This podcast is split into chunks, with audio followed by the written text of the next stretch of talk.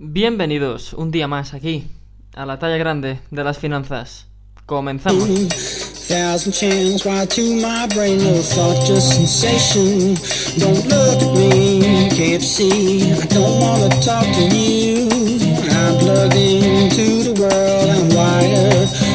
Bienvenidos.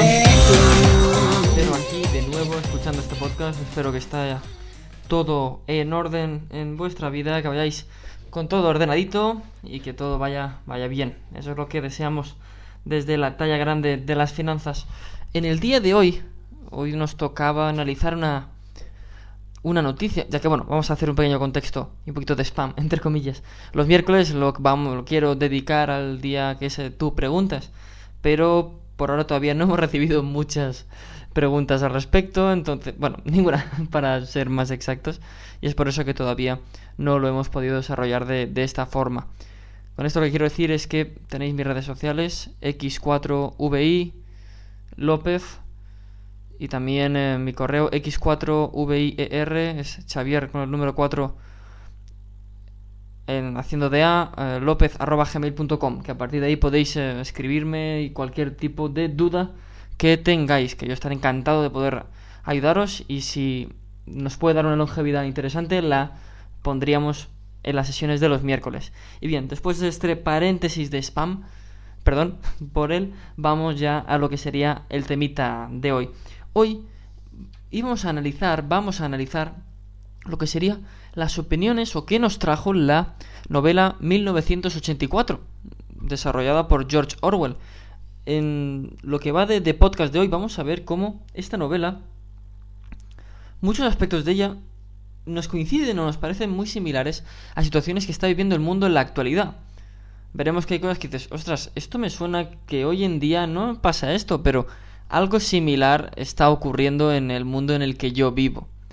Pero antes vamos a introducir un poquito um, qué viene, breve introducción a la novela, y luego ya veremos los dos, tres temas que, que más referencia hacen al mundo actual. Primero, al contrario que una utopía, esta novela es una distopía, es decir, es un mundo ficticio que dista en gran cantidad muchísimo de un mundo ideal. ¿Vale? Es un mundo imperfecto. Eso es de lo que trata la novela de George Orwell. Él ha sido considerado por muchos siempre un auténtico y un gran visionario. ¿Vale? Supo peligros, básicamente los sistemas políticos y económicos que otros vieron y otros no supieron ver, por supuesto, pero que él supo proyectar en cómo serían para el conjunto de la sociedad y también para los individuos el qué, pues un futuro con con esa con esas ideas que él veía en la, en la sociedad. ¿Qué error, ¿Qué error, si podemos llamarlo error? Pues el año, ¿no? En su novela puso 1984, pero a día de hoy, es decir, 2016, 2017, 2018, que, que entraremos en breve, quizás se asemeja a algo más. Entonces, si podemos darle un error es el escoger el título, por llamarlo error, porque realmente no, no lo es. Pero las predicciones, como decíamos, están más cercanas al mundo actual, al mundo contemporáneo que estamos viviendo ahora. Vamos a ver una, ahora un breve resumen introductorio a la novela, porque no, no es un ensayo. Tengamos en cuenta que es una novela ficticia, ¿vale? O sea, no muestra ningún aspecto en un principio real, pero sí que se asemeja. Acción, ¿cuándo tiene? Pues corría el año 1984 y la acción se desarrollaba en un Londres, en un Londres que estaba bajo un totalitarismo increíble que se había hecho reinante en todo el planeta. El Estado era el que tenía un control total sobre qué? Sobre nuestra vida y sobre el pensamiento de los ciudadanos. Lo que siempre queremos, que es la libertad, estaba reducida a mínimas expresiones, simplemente a hechos cotidianos con muy poca trascendencia en lo que sería el día a día. Por otro lado, el gobierno y el Estado utilizaba una propaganda política y ese gran control que tenía de los medios para poder implementar sus ideas y sus pensamientos. ¿Os recuerda algo? ¿Os recuerda situaciones que hemos vivido en el mundo a día de hoy? Bueno, el protagonista de la novela se llama Winston Smith, es un trabajador de lo que se llama el Ministerio de la Verdad. Curioso. Las funciones que tiene este hombre es reescribir la historia, adaptando la misma pues, al aparato político gobernante, ¿vale? es decir, al gran hermano. Él es el líder supremo de un Estado totalitario. Una de las recetas o de los aspectos que más tiene que hacer Smith es escribir en lo que se denomina eh, en la novela neolengua, que es la lengua oficial del régimen, que básicamente es la misma que la, que la habitual, es decir, en, ese caso que en Londres sería el inglés, pero con nuevas acepciones semánticas, con nuevas frases o nuevas frases hechas, ¿para qué? Para entrar todavía más en lo que sería un vocabulario de una secta, entre comillas, ¿vale? De un, de un grupo selecto, de un gueto. Con esto trata de manipular el qué, la ideología y la mente de sus ciudadanos, confinando así la expresión oral pues a términos con una fuerte carga de idea pues eh, propagandística, ¿no? Pero este hombre Winston Smith se sale un poquito de la norma y dice, vale, eh, yo realmente estoy ¿qué estoy haciendo yo aquí? ¿No? Él llama o la conciencia le indica a combatir el trabajo que está haciendo porque él se da cuenta que está contribuyendo a una dictadura, ¿no? Que no puede básicamente ni, ni pensar lo que es. Pero el amor, en este caso, de una joven rebelde llamada Julia, que también renuncia a las tesis oficiales, pues hace que ellos empiecen a tratar de maquinar para ver cómo poder salir o cómo las ingeniar para salir de esa de ese círculo vicioso en el que estaban sometidos.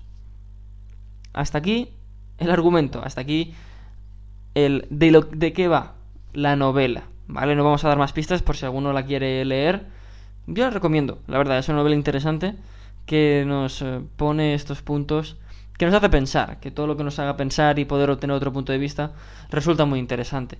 Ahora sí que ya vamos a ver qué aspectos de la novela podremos ver en el mundo actual. El primer lugar, el primer temita es el, los aspectos socioeconómicos de la misma. Eh, la economía del futuro que describe Orwell prácticamente no existe, ¿vale? Y la, la gestión opaca, pues obviamente limita al, al, al denominémoslo rebelde, Winston Smith, y a, y a los compañeros para que puedan cambiar la historia.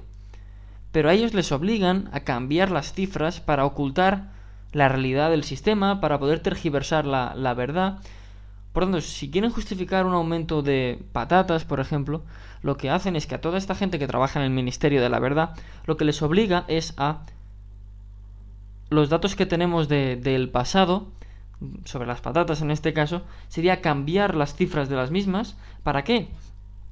Para así poder argumentar de una forma coherente la subida que quiere hacer en ese producto. Y como la población no tiene acceso a la información, cuando ya tiene acceso a esa información, ya ve justificado de una forma lógica, porque obviamente han movido el mundo a su manera, para poder subir los precios de, las patatas en este ejemplo. Pero fijaos, la realidad del día a día de hoy de los medios, economías que cocinan prácticamente los datos macroeconómicos y microeconómicos, cómo un poder económico y político acaba siendo qué? Una misma cosa en, España ha ocurrido mucho, las puertas giratorias, el estar en el poder político y luego ir a una empresa privada. Que no digo que esté bien ni que esté mal, simplemente que pueda afectar a nuestras formas de, de actuar. Porque si yo veo que mi mandato. Es un ejemplo que ponemos afuera de, de, del análisis de la novela. Si yo estoy viendo que mi fecha política de caducidad está cerca, si hay alguna empresa que pueda ofrecerme algún puesto interesante y yo la voy a penalizar, probablemente si la penalizo no le interese yo para estar en su consejo. Entonces aquí hay esa doble moral y esos problemas que nos pueden hacer pensar. Esto es lo mismo cuando hay una auditoría en una empresa. Si yo soy la empresa que va a auditarte y tú me pagas a mí, si yo no te audito bien, probablemente para la próxima auditoría no me contrates. Entonces ahí estamos en esa doble moral, ¿vale?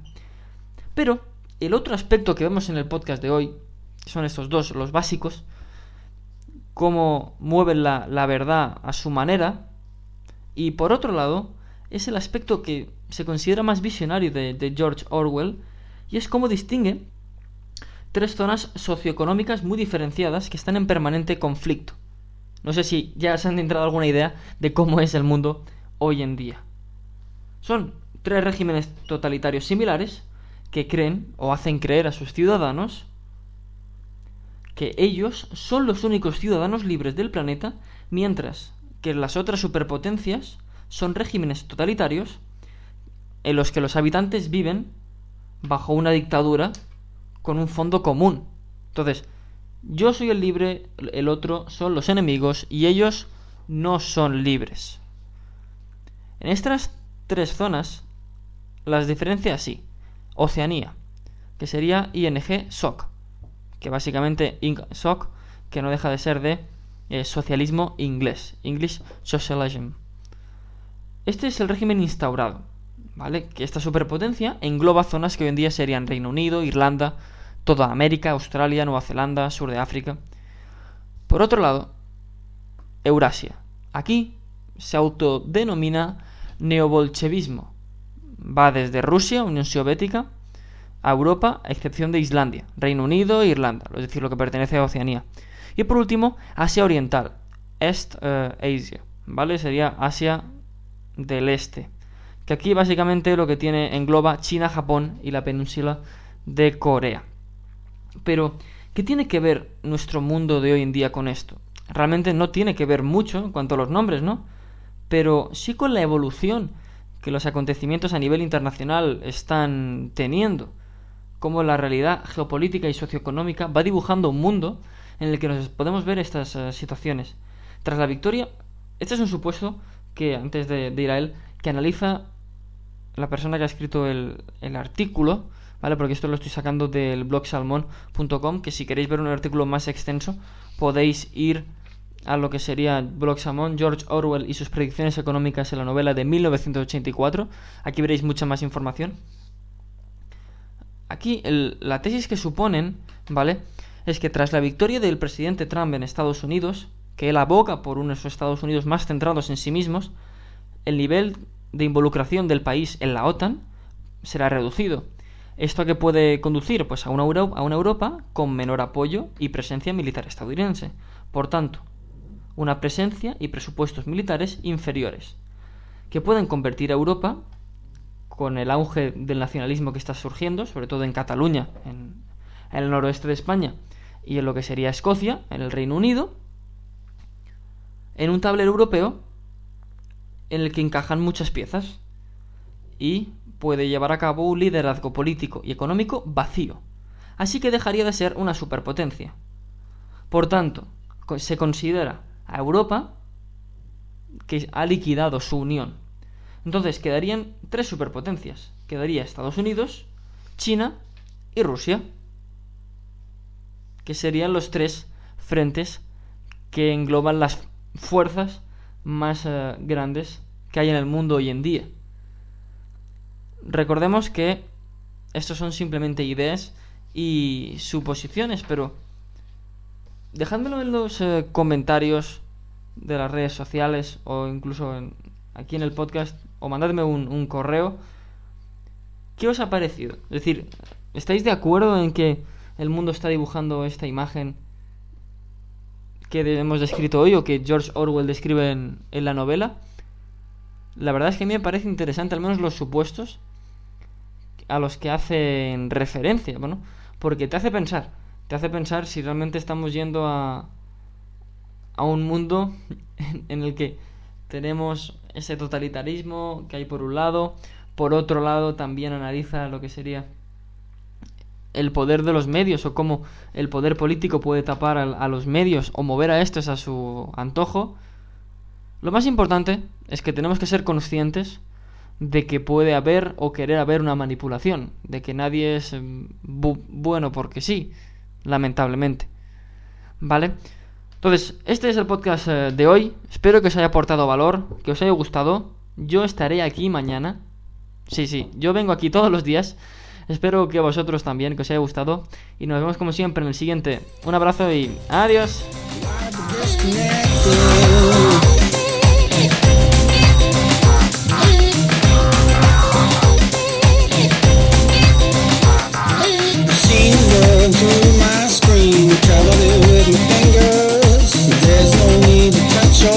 protest, nothing